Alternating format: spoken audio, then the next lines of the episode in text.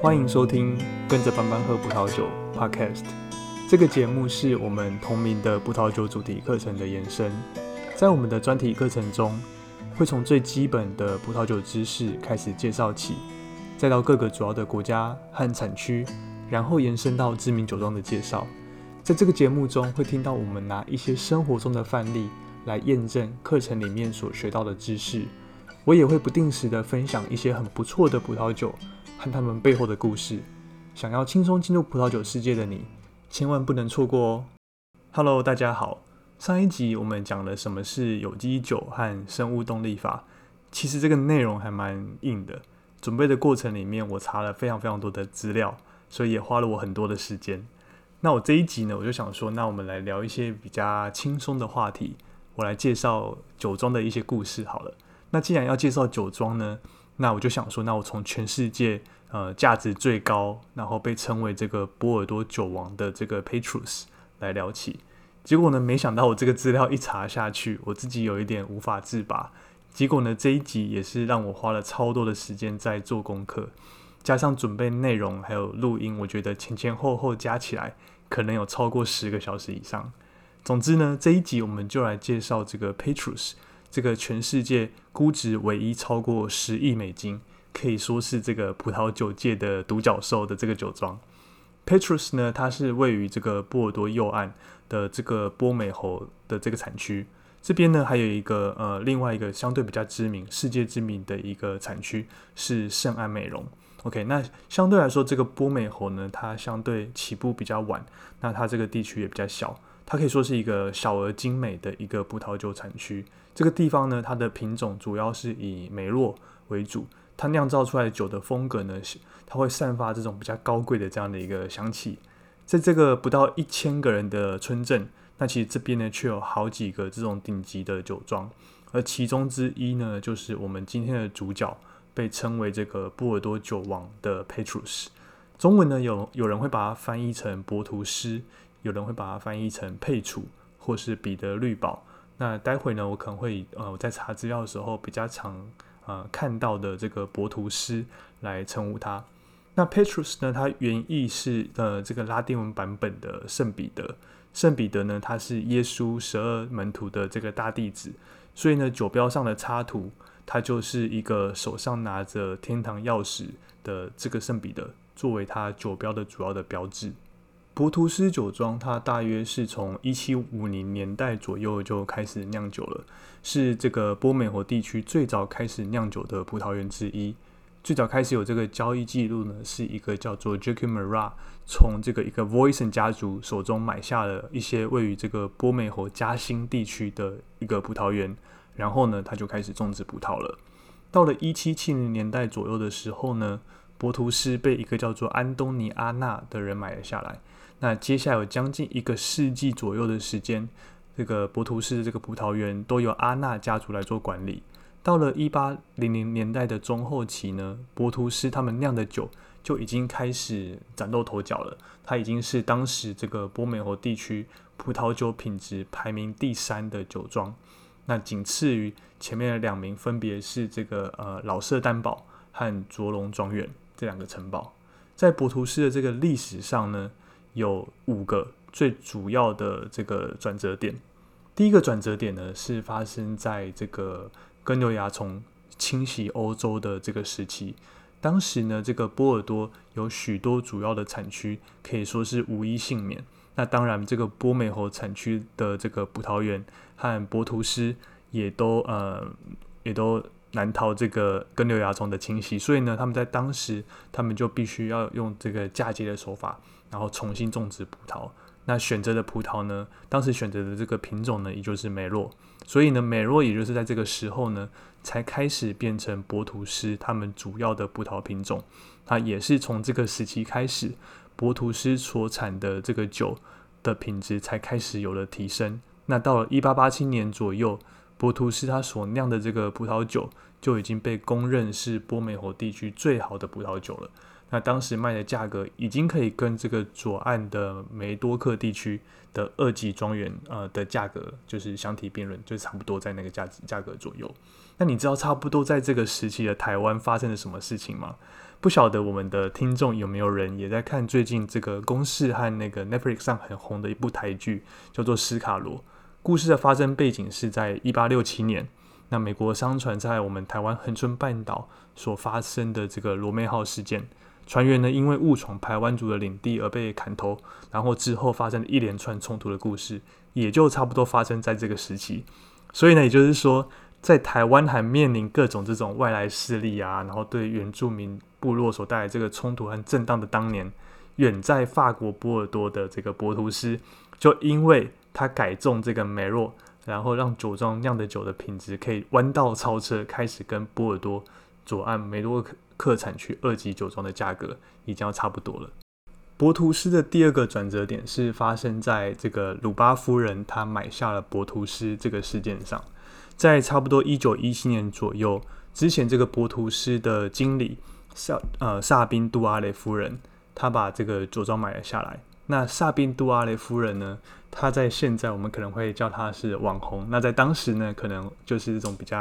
啊上流社会的人。她很喜欢到当时这个右岸最好的餐厅，叫做鲁巴饭店用餐。那她也在那边呢认识了这个鲁巴饭店老板娘，也就是鲁巴夫人。那鲁巴夫人呢？她在一九二三年左右开始成为了这个沙宾杜阿雷夫人的合作伙伴，也开始购买这个博图斯酒庄的股份。到了一九二九年左右，呃，这个鲁巴夫人呢，她甚至把这个所有的股份都买了下来，成为了博图斯的唯一的一个拥有人。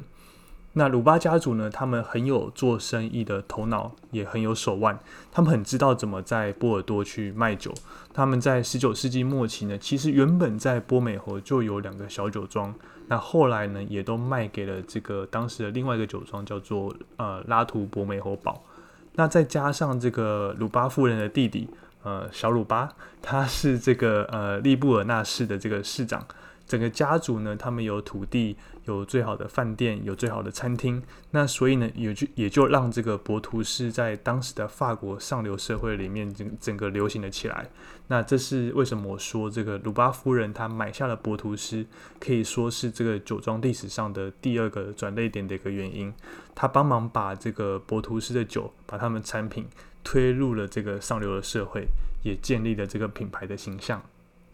第三个转捩点呢，是发生在一九四零年代左右。那鲁巴夫人呢，她开始和她开始和这个酒商呃上皮耶莫伊克斯来合作。莫伊克斯呢，他负责这个葡萄酒的酿造和分销。那也就是在这个时候呢，透过鲁巴夫人和上皮耶莫伊克斯他们两个强强联手，让这个博图斯酒的价格呢，也达到了这种呃波尔多左岸一级酒庄的水准。那也就是从那个时候起呢，这个博图斯他们卖出去的酒就已经没有比这个呃一个当时著名的一个酒庄叫做白马堡便宜过。第四个转折点呢是发生在这个莫伊家族呃对不起莫伊克斯家族成了新的酒庄拥有者之后，刚前面我们说的这个鲁巴夫人呢，她在这个一九六一年过世之后呢，她把她的酒庄的这个继承权分成了三个等份。留给三个人，一位是他的外甥这个利格纳特，然后另外一个呢是他的外甥女拉寇斯特，那第三份呢就是他常年合作的这个好伙伴上皮耶莫伊克斯，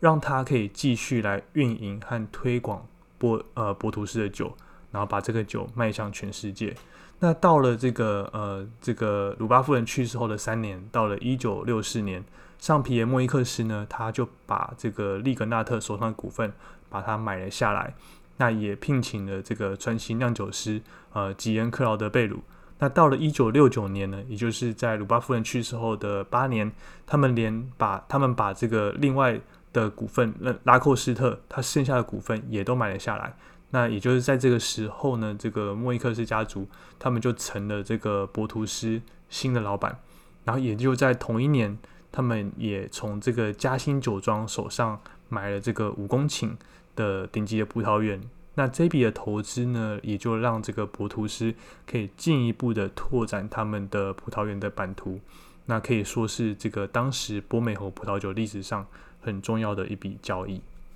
到了一八七八年，上皮耶莫伊克斯终于可以在他忙碌了大半辈子之后。稍微休息一下。也就是从这一年开始，呃，博图斯大部分的业务以及酒酒商的工作，呃都交付给他的小儿子克里斯汀安莫伊克斯。在当时呢，这个博图斯可以啊，它已经是右岸最贵的酒庄了，然后它的价格呢，也已经追上了这个左岸的一级酒庄。要知道，在当时，这个波美侯其实还只是一个很名不见经传的一个小产区。现在呢，波美侯这边世界知名的这个花宝，其实在当时的价格只跟左岸第四级或是第五级的酒庄差不多。所以你就可以知道说，这个博图斯在当时的价格可以和左岸一级酒庄。相提相提并论，其实已经是一件很了不起的事情，它的地位其实已经很高了。但是呢，虽然当时博图是在呃这个法国、英国、比利时，在欧洲这几个国家已经很有名气，但是呢，在美国却还没有什么人认识它。一直到了这个六零年代左右，呃，事件才呃事情才发生一些转折。当时呢，这个波呃对不起，当时呢这个博图斯的酒很受到这个美国总统约翰甘乃迪的喜爱。以及呢，当时在美呃美国倡导这个法国时尚的第一夫人贾桂林甘乃迪，她将这个博图斯引荐到这个美国的名流圈。那所以呢，这个博图斯酒庄的酒马上就成为了这个美国社交名流界的他们追逐的一个奢侈品。但是呢，真正让博图斯的呃名气名扬世界的，其实它其实是这个第五个转折点，它是在这个一九八二年。当时呢，这个知名的酒评家 Robert Parker，他给了连续好几个年份的这个博图斯满分的高分。那这也让这个博图斯和整个波美侯产区真正的受到全世界的瞩目，也让这个波美侯的酒的价格开始快速的上升。上皮耶莫伊克斯他在二零零三年过世，那他的长子这个吉恩弗朗索瓦。莫伊克斯也成为了这个酒庄新的拥有者，而另一位儿子呢，这个克里斯汀安莫伊克斯，他则负责酒的酿造和生产。酒庄在二零零五年进行了大翻修，那到了二零零八年，三十三岁的这个奥利维尔贝鲁接替了他的父亲，成为了呃博图斯的新任酿酒师。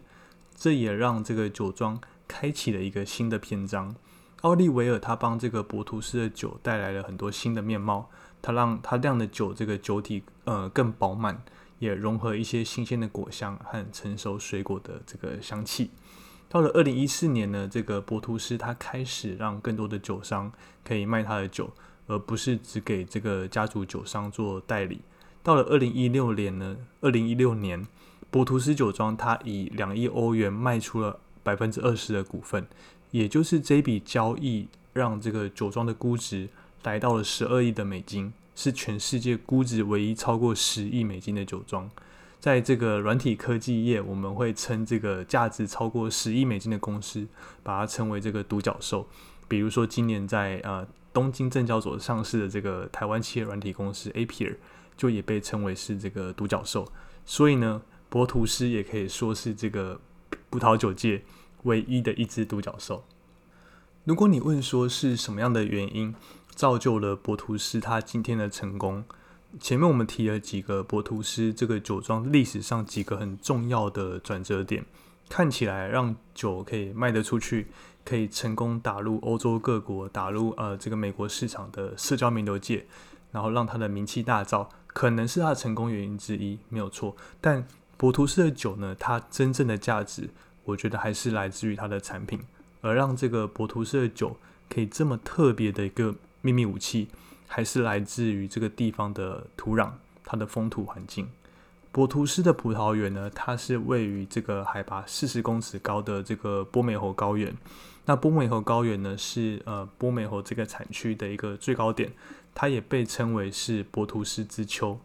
这个地方呢，它提供了，因为它的高度，它提供了这个葡萄园很天然的一个排水环境。但是呢，比起这个，比起这件事，比起它的高度，更重要的呢，还是于它的土壤。OK，它这个博图斯它的土壤呢，它的葡萄园的土壤可以分为两层，表面呢是一个六十公分到八十公分厚的粘土，而它的下层呢是呃这个俗称为南粘土的膨润石。全世界我们找不到第二块葡萄园可以有这样的土壤的结构。这种青蓝色的粘土呢，它有将近四千万年的一个历史，它是一种很特别的一种材质，它的土层很坚硬，所以呢，因为它够坚硬，所以它让葡萄藤它需要花费很大的精力，才有办法去穿透并扎根到它的深处。那同时呢，这种土壤又有很强的这种吸水性和保水性，它让这个葡萄藤的水源呢，可以提供很大的保障。波美侯高原大约有二十公顷的土壤含有这种蓝粘土。那博图斯葡萄园里面所有的葡萄树都是百分之百种植在这个蓝粘土的土壤之上，也就是这个秘密武器，让这个博图斯可以成为波美侯最独特的葡萄园，那酿出最独特的葡萄酒。博图斯的葡萄园呢有十一点五公顷，全部都种植梅洛。其实以前在这个九零年代的末期，或者是两千年初期的时候，呃，博图斯的葡萄园其实会种植百分之五的这个呃卡本内弗朗，那有百分之九十五则是种植梅洛。但是呢，因为这个卡本内弗朗它成熟的比较早，大部分的年份呢都不会拿来做酿酒，所以现在呢已经改为就是我们百分之百会种植梅洛。博图斯呢，它葡萄藤的平均寿命大约是四十岁。不过最老的葡萄藤是在呃一九五二年种的，那已经将近七十岁了。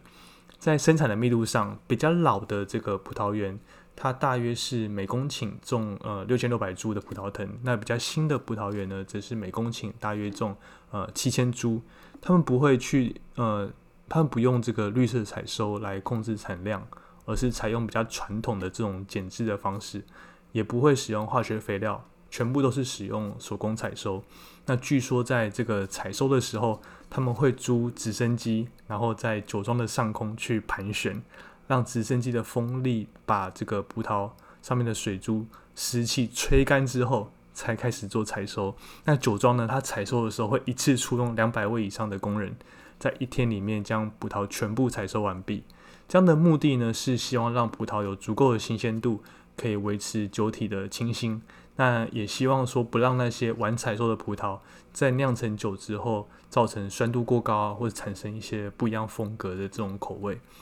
博图斯呢，它还有一个很特别的地方是，不像其他这种波尔多的呃顶级的酒庄，呃，博图斯呢，它不会去生产二军酒，那它非常非常的重视品质，它只选用最好的葡萄，那它在不好的年份它就不出酒。比如说呢，在这个一九九一年份，它就没有上市。那也是因为这样越来越严格的品质控管，所以也让这个波图斯它的产量其实已经呃就是慢慢的下降。在举例来说，在这个一九七零年代左右，波图斯它平均的产量大约是呃每公顷七千公升，但现在的产量呢，可能呃大约只有一半，只剩下平均每公顷的葡萄园产量变成只有四千公升的葡萄酒左右。那它年产呢，大约有三万瓶酒。美国的这个呃《Wine Spec》的杂志在一九九九年选出了上个世纪最好的十二款梦幻酒，那一九六一年份的波图斯就是其中的一款。欧洲的高端葡萄酒杂志《Fine Wine》呢，也曾经在二零零七年出版了一本有史以来最好的一千支葡萄酒，那也是以这个一九六一年份的这个博图斯作为封面。一九六一年份的博图斯有多传奇呢？在二零一三年十一月二十一日，一场在这个香港邦汉斯的这个拍卖会上面，一九六一年份的两只一点五公升的博图斯，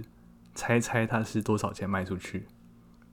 它是它是以这个港币三十万六千两百五十元成交，也就是大约新台币一百一十万左右。